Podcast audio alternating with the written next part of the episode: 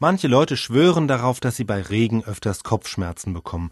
Und da kann man natürlich jetzt nach Ursachen fahnden. Führt der niedrige Luftdruck zu irgendwelchen Verspannungen im Kopf? Lässt ein plötzlicher Kälteeinbruch die Blutgefäße verengen? Oder beeinträchtigt die erhöhte Luftfeuchtigkeit die Atemwege?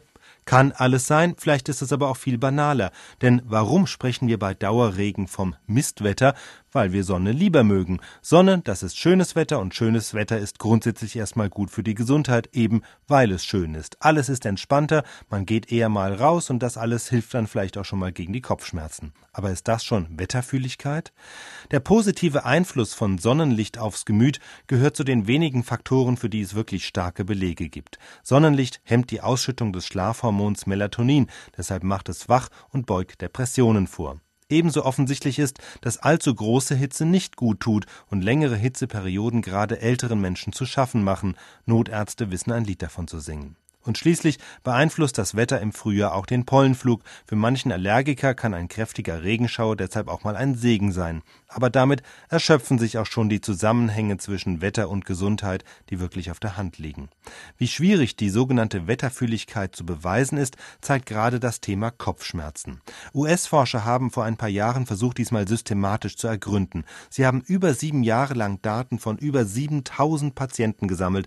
Dabei haben sie die Leute nicht einfach befragt, sondern sich besonders schwerwiegende Fälle herausgesucht, nämlich diejenigen Patienten, die sich in die Klinik begeben haben und bei denen die Diagnose Migräne bzw. unspezifische Kopfschmerzen gestellt wurden.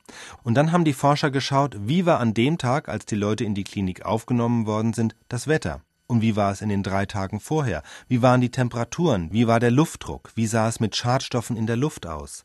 Diese Daten haben sie wiederum mit der Wettersituation an anderen Tagen im gleichen Monat verglichen.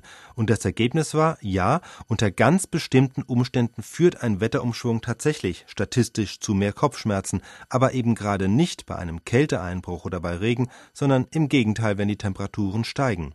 Ein Anstieg um 5 Grad Celsius innerhalb eines Tages erhöht das Kopfschmerzrisiko um etwa 8 Prozent. Keinen Zusammenhang dagegen konnten die Wissenschaftler beim Faktor Luftverschmutzung feststellen. Schadstoffe in der Luft sind zwar generell eine Belastung für den Körper, erhöhen aber offenbar nicht das Kopfschmerzrisiko. Und das sind, wie gesagt, alles nur rein statistische Zusammenhänge. Die Wirkung des Wetters auf den Einzelnen kann sehr unterschiedlich sein. Wegen all dieser Unsicherheiten hat der amtliche Schweizer Wetterdienst übrigens seine Biowettervorhersage vor zwei Jahren eingestellt. Zur Begründung hieß es damals unter anderem, es besteht die Gefahr, dass Menschen, wenn sie lesen, welche Beschwerden auftreten könnten, gerade deshalb diese Beschwerden auch bekommen.